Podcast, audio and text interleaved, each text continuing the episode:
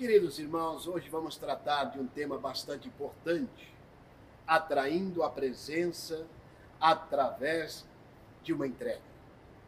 Esse tema é, me fez pensar muito sobre a expressão entrega, porque eu creio que aqui o mais importante nesse tema é a expressão entrega. Eu pensei também que poderia colocar aqui a doação de mim mesmo ou a doação de si. Pensei também na entrega, negar a si, porque ninguém entrega se não negar a si mesmo. Essa convicção de entrega que me leva também a pensar que entregar é separar. Espero ajudar na compreensão de tudo isso. Gostaria de introduzir com uma expressão do meu pai, meu saudoso pai, que diz o seguinte: Diga-me com quem andas, que eu te direi quem você é. Bom, era adolescente, era garoto, meu pai dizia essas palavras. Imagine como era pesado isso para nós ouvirmos. Ele dizia: Diga-me com quem andas, que eu vou dizer quem você é. Bem, eu também não dizia com quem eu andava, claro, senão ele ia dizer quem eu era. Mas essa é uma expressão bastante importante que me fez pensar na, no tema de hoje. Uma afirmativa dura, assertiva, mas ela declara o nosso viver diário, mostra quem de fato somos e como fazemos, como realizamos, como valorizamos, que valores eu tenho dentro de mim, o que deixo para trás, o que não deixo, que resultados eu faço das minhas ações, ou obtenho das minhas ações.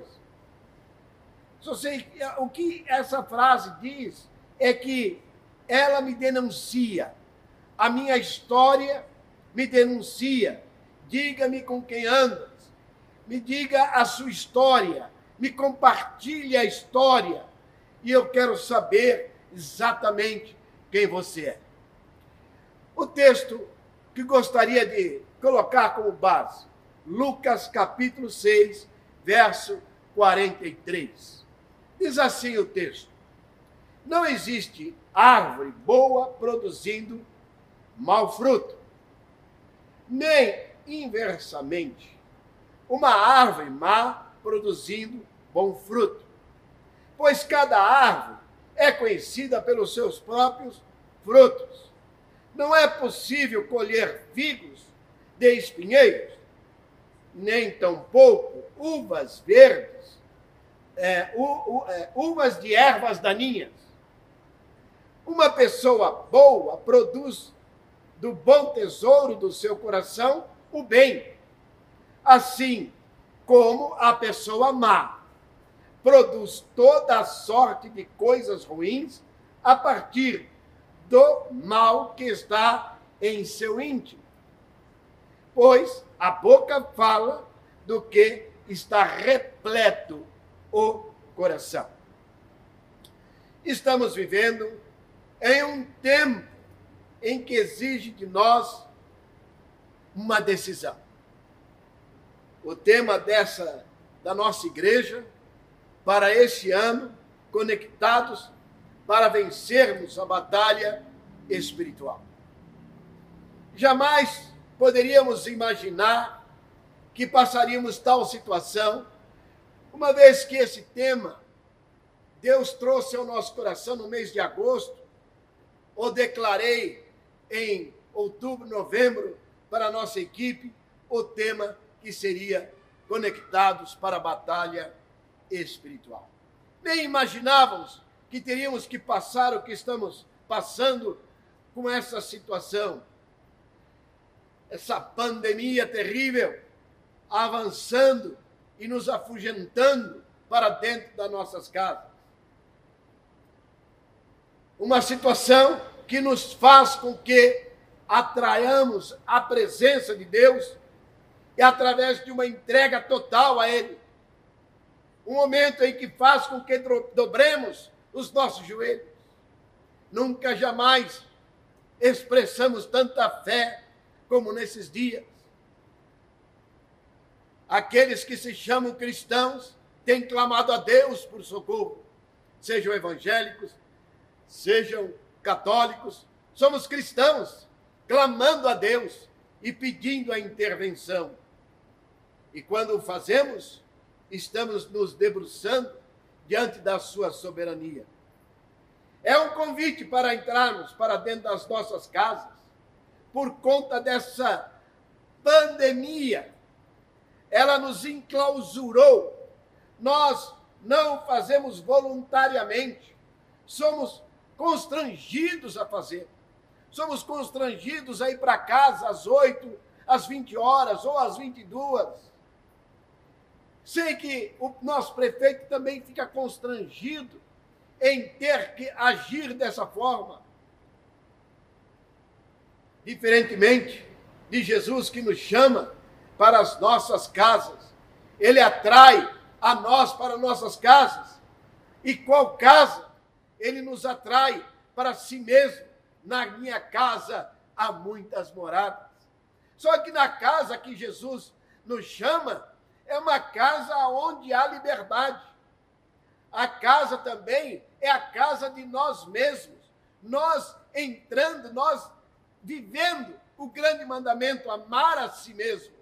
Volta-te, voltar para si, para que você possa entender a si mesmo de tal forma que você sinta uma paz, segurança, se auto-perceber, percebendo-se a partir da percepção que vem do alto. É necessário.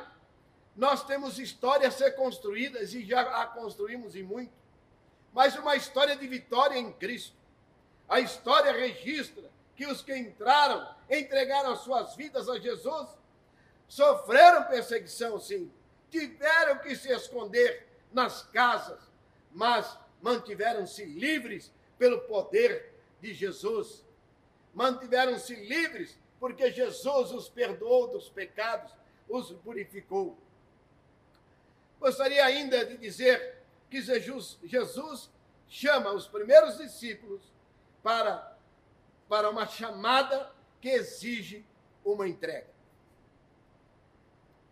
Nós vemos em Marcos, capítulo 1, verso 17 e 18. E disse Jesus: Siga-me, e eu os farei pescadores de homens. No mesmo instante, eles deixaram as suas redes e o seguiram. A presença de Jesus os levou a uma entrega. Sempre é assim. A presença do Pai nos atrai. A entrega é integral, de espírito e alma.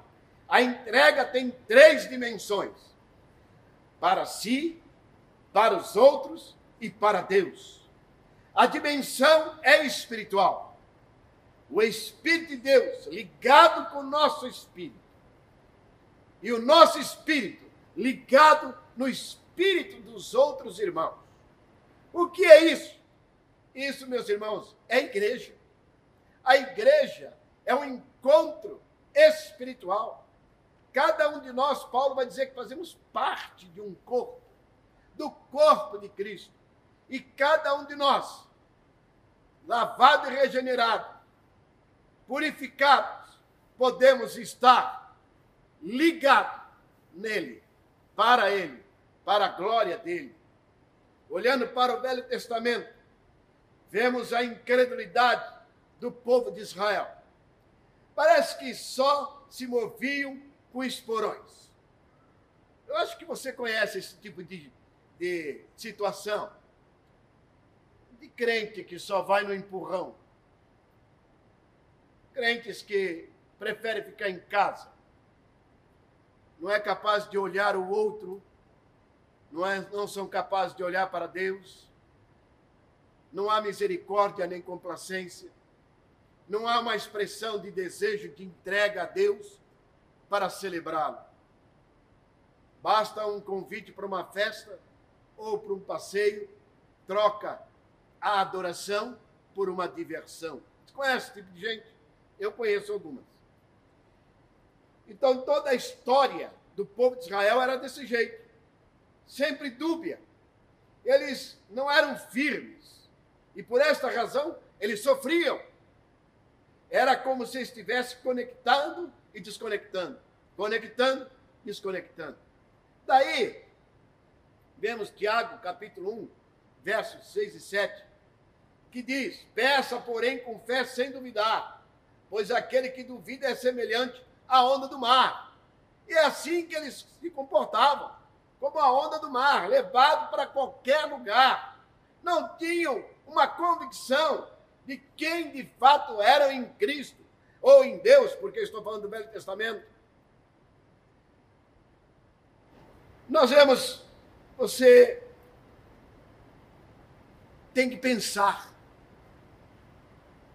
o quanto você entrega ou não entrega. O quanto isso tem incomodado a sua vida e atrapalhado o seu crescimento espiritual. Esse é um comportamento antigo, de fato é. Porque Israel sofria desse vírus da incredulidade. Não podemos ter duas, duas palavras, não podemos ter dois pensamentos. Mateus capítulo 5, 17 diz: A palavra de vocês seja sim, sim, não, não. E o que passa disso? É do diabo, é do maligno. Mas parece que dizer sim hoje e amanhã não, não é nada. Mas eu afirmo para você, família, meus irmãos, dizer sim, sim e depois dizer não, não, não procede, é do diabo. Nós temos que ter convicção daqui, daquilo que cremos. Ou não entregue nada. Numa impressionante demonstração de coragem, de fé, Elias desafiou 850 falsos profetas. Eles eram sustentados, cuidados, por Jezabel. Imagina, a esposa do rei Acabe sustentava profetas. Como seria bom que nós tivéssemos muitas pessoas sustentando a obra de Deus, profetas de Deus, homens de Deus, mulheres de Deus, que servem a Deus e levam libertação a todo lugar. Mas só uma aqui sustentava 850 falsos profetas. Mas Elias estava lá e enfrentam no Monte Carmelo. Ele desafia aquele povo de Israel. Ele desafia aquele povo de, de, que adorava Baal, aqueles profetas. Desafia também o povo de Israel a crer e acreditar. Os dois tinham que acreditar. Um acreditava no seu, lá nos seus deuses o outro, o povo de Israel tinha que acreditar em Deus. E ele diz o seguinte, em 1 Reis 18, 21. Então Elias se chegou a todo o povo e disse: Até quando cocheareis entre dois pensamentos? Se o Senhor é Deus, seguiam. Se é Baal, seguiam. Entrega é entrega, meu irmão. Entregar é entregar. Se você entrega a tua vida a Deus, está entregue. Se você recua, você nunca entregou. Porque aquele que está em Cristo pensa diferente. Porque aquele que está em Cristo é nova criatura. E por ser uma nova criatura, tem uma nova plataforma de sentir Deus, ainda que os seus hábitos sejam malignos. Mas ele tem a palavra de Deus para renovar a sua mente e transformar a mentira do diabo nas verdades de Jesus. Os israelitas tiveram que pensar, pois estavam acostumados a seguir cegamente os chefes religiosos daquela época. Não responderam. Seus sentimentos estavam tão embotados por gerações e gerações e tradições pecaminosas que era quase praticamente impossível destruir e distinguir entre o certo e o errado. Deus mostrou para aquele povo a diferença. Elias, o profeta de Deus, desafiou Satanás que ali estava. Ele trabalhou ali e Deus operou. Elias estava entre os maiores profetas bíblicos. E quando a nação de Israel mergulhou em suas profundas degradação, Elias foi um instrumento de Deus para desafiar o povo inconstante a retornar. Eu estou aqui desafiando você. Eu estou desafiando a sua vida a você retomar, retornar e entregar de uma vez a sua sorte ao Senhor. No meio da terrível confusão religiosa do reinado de Acabe, Elias tentou realizar o renascimento espiritual muito necessário. Devemos considerar os desafios que ele fez em Israel. Precisariam ser ouvidos nos dias de hoje. Nós somos os Elias de hoje. E através do discipulado GDF, somos Elias, somos a boca de Deus Somos a boca de Deus que anuncia a verdade. Somos aqueles que anunciam ao, àqueles que não ouvem a fé. Somos aqueles que falam da verdade, que anuncia a verdade, que não comunga com a mentira, com a preguiça, com o marasmo, com a procrastinação. É preciso fé para se entregar. E aqui vem já inicio aqui dizendo que há um que se entregou, que foi Jesus. Vejamos alguns exemplos de onde a presença de Deus se manifesta na entrega. Jesus cura uma mulher com fluxo de sangue. E lá em Marcos capítulo 5, verso 34. Filha, foi salva. Você foi salva porque teve fé. Vá em paz essa mulher se entrega aos pés de Jesus, ela toca em Jesus. E Jesus se apresenta, Jesus se manifesta, porque é uma presença, há uma presença naqueles que se entregam. Jesus aceitou o pedido do chefe da sinagoga Jairo para que curasse a sua filha, como está em Mateus 5,36. Mas Jesus, sem levar em conta tais palavras, disse ao chefe da sinagoga: não tenha medo, apenas creia ou tenha fé. Apenas tenha fé. Creia, ainda que Jesus não esteja lá, aonde você pensa que poderia estar lá no hospital. Ele está aqui, ele disse para Jairo: fique aqui, deixa eu terminar esse trabalho aqui, depois eu vou lá. Eu sou o Senhor do hoje, do ontem e do amanhã. Para mim não há tempo os discípulos demonstraram uma crise de identidade. Em Marcos capítulo 6, verso 51, 50 a 51. Pois todos viram Jesus e ficaram apavorados. Mas Jesus imediatamente falou com eles: Coragem! Não tenham medo. Então subiu no barco para estar com eles. E o vento cessou. Ficaram totalmente perplexos porque não haviam compreendido o milagre dos pães, pois a oração deles, o coração deles estava endurecido.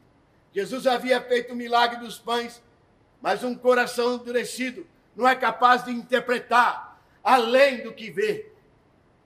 É aquele que está em Cristo, aquele que tem noção do poder de Deus, aquele que tem a presença, aquele que se entrega, é capaz de ver além do véu as escamas caem. Ele vê o milagre, ele vê o poder de Deus. Eles não viram, mas Jesus disse: não tenha medo. E eu quero dizer para você: não tenha medo. Dois pensamentos não trazem alegria para você. Não pode cochear, você não pode servir a Deus e a Satanás. Ninguém pode servir a dois senhores, diz o texto Mateus, Marcos, capítulo 2, verso 21, 22. Pois odiará e amará o outro, ou se dedicará ou desprezará o outro. Vocês não podem servir a Deus e o dinheiro. Quantas vezes você deixa de servir a Deus? Você esconde a tua mão, esconde o teu bolso para não dar uma oferta. Dois pensamentos não agrada a Deus. Jesus mostra que o princípio do amor é a entrega. No meio da multidão, Jesus responde aos que estavam ao seu redor. Marcos capítulo 3, verso 34, 35. Então olhou para os que estavam assentados ao seu redor e disse: Aqui estão a minha mãe e meu irmão. Quem faz a vontade de Deus, este é meu irmão, este é minha irmã, este é minha mãe. Quem faz a vontade de Deus, esse sim tem parentesco comigo. Esse faz parte de mim, está em mim.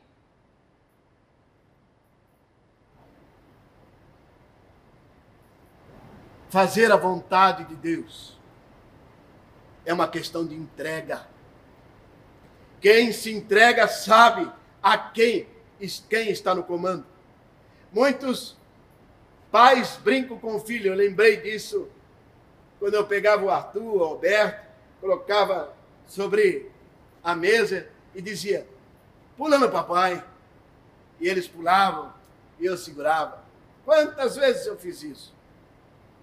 E eles passaram a ganhar confiança em mim. Até hoje, eles se jogam, não literalmente, mas fazendo perguntas, falando, conversando.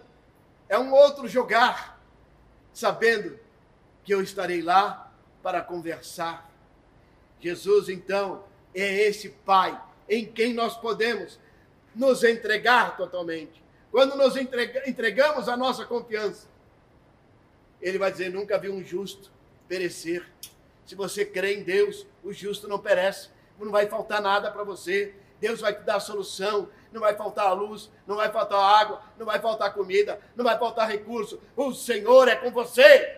Nunca vi um justo mendigar o pão. E tudo por quê? Porque tem uma entrega.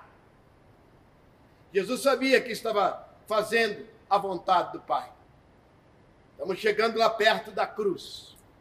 Nas suas expressões, ele diz: Faça a tua vontade e não a minha. Ele sabia quem era o seu Senhor. Jesus, quando foi entregar-se, quando ele se coloca, ele sabia para quem estava se colocando. Este é o segredo da entrega. Ninguém se entrega não sabendo para quem se entrega. Quem se entrega, entrega porque conhece o Pai. E Jesus conhecia o Pai. E por isso ele se entrega. Quem não se entrega nunca ouviu e nem o conheceu. Essa é a razão. Por isso você tem que ter atenção. Por que você não se entrega? Rebeldia? Você não o conhece? Ver ele fazendo milagre não te faz de você alguém que conheça. Os discípulos viram Jesus fazendo milagre. Acabaram de ver Jesus multiplicando os pães, mas o coração ainda estava duro. Então, milagre não move ninguém. O que move o teu coração é uma decisão de entrega a exemplo do nosso Jesus. Jesus é um perfeito exemplo desde o princípio da sua jornada, de anos na terra, ele se mostrou confiante, dependente do seu pai. Ele orava constantemente e sempre se preocupava em fazer a vontade do pai. Faça a tua vontade, venha ao teu reino. Expressões de Jesus, as orações últimas das últimas horas de Jesus, da sua prisão e crucificação mostram esse desejo de estar novamente na presença. Ele diz: faça a tua vontade. E por que, que ele diz isso? Ele fala com quem? Por aquele que estava presente. Deus sempre está presente aos que se entregam. Na cruz do Calvário, na hora de, da sua última respiração. Diz aí Lucas capítulo 23, 46. Então Jesus clamou em alta voz: Pai, havia um diálogo. Nas tuas mãos entrego o meu espírito. E dito isso, expirou. Pai, eu entrego o meu espírito. Para quem você está entregando o seu espírito? Para Deus ou para o diabo? Eu quero dizer para você, meu querido, que fé, inferno é para os derrotados. E nós já temos aqui no mundo o príncipe da derrota, porque Satanás já é um derrotado declarado. Ele só é orgulhoso. E por que ele precisa ser orgulhoso? Porque ele é derrotado. Quem não é, precisa dizer que é. E Jesus foi rejeitado, traído, negado pelos homens, mas achou conforto, achou refúgio naquele que o enviou. Ah, como é bom a gente recitar João 3,16, porque Deus amou o mundo de tal maneira que deu seu Filho unigênito para que todo aquele que nele crê não pereça, mas tenha vida eterna. Grande amor de Deus. Não tem mais os que matam o corpo e não podem matar a alma. Temei antes aquele que pode fazer perecer no inferno tanto a alma como o corpo. Não se vende dois pardais por uma moeda, e nenhum deles cairá na terra, em terra, sem o consentimento do Pai. Mateus 10, 28, 29. Os homens podem maltratar, podem machucar o nosso corpo, mas Deus valoriza cada um de nós. O Senhor cuida do nosso espírito, o Senhor cuida de nós, o Senhor nos sustenta, Ele cuida de nós. Veja bem, a linguagem de Jesus tem sido ecoada pelos seguidores. Entrega. Se alguém deseja seguir, seguir-me e ama seu pai, sua mãe, sua... mais do que a mim, até mesmo a sua própria vida, mais do que a mim, não pode ser meu discípulo. O Senhor está pedindo a você, se você tem uma entrega a fazer, se é a sua vida, ela tem que ser o amor que você tem por ele tem que ser maior do que pela família. Primeiro Marte entregar ao cristão foi Estevão. Nós vemos Estevão que quando ele estava sendo apredejado, ele viu a presença do Pai. Na hora da morte, ele falou praticamente as mesmas palavras, mas a dirigiu ao próprio Jesus. Senhor Jesus, recebe meu espírito. Atos 7,59. Entrega fantástica, entrega triunfal. Paulo usou a mesma ideia. Falou, o meu falou do seu depósito guardado pelo Senhor. Ele viu a presença. Aquele que se entrega vê a presença, tem encontro com a presença. Nós vemos então, meus queridos, que é necessário você entender que todas as vezes que você se entrega, você tem a presença. Jesus na cruz tinha a presença. Os discípulos tinham a presença. Quando Paulo e Silas foram para a cadeia, tinha a presença.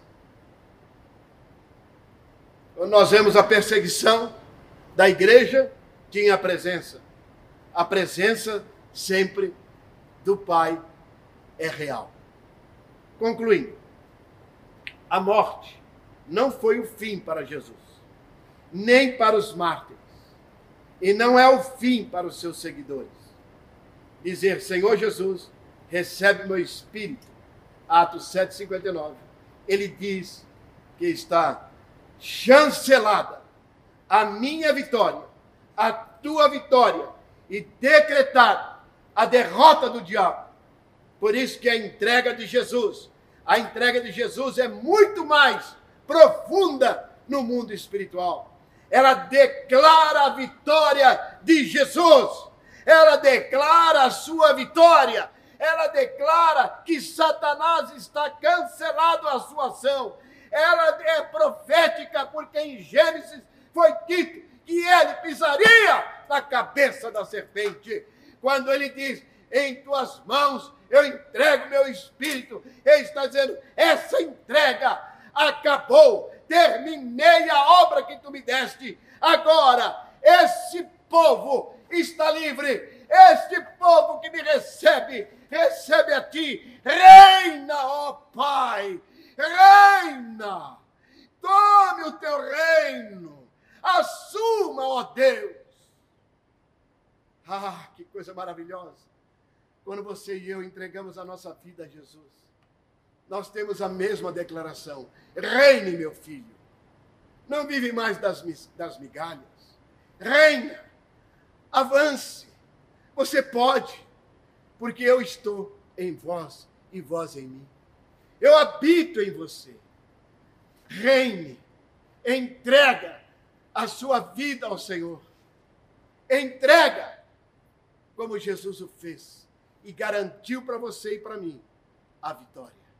Quero te convidar agora a se colocar em pé. Eu vou orar por você.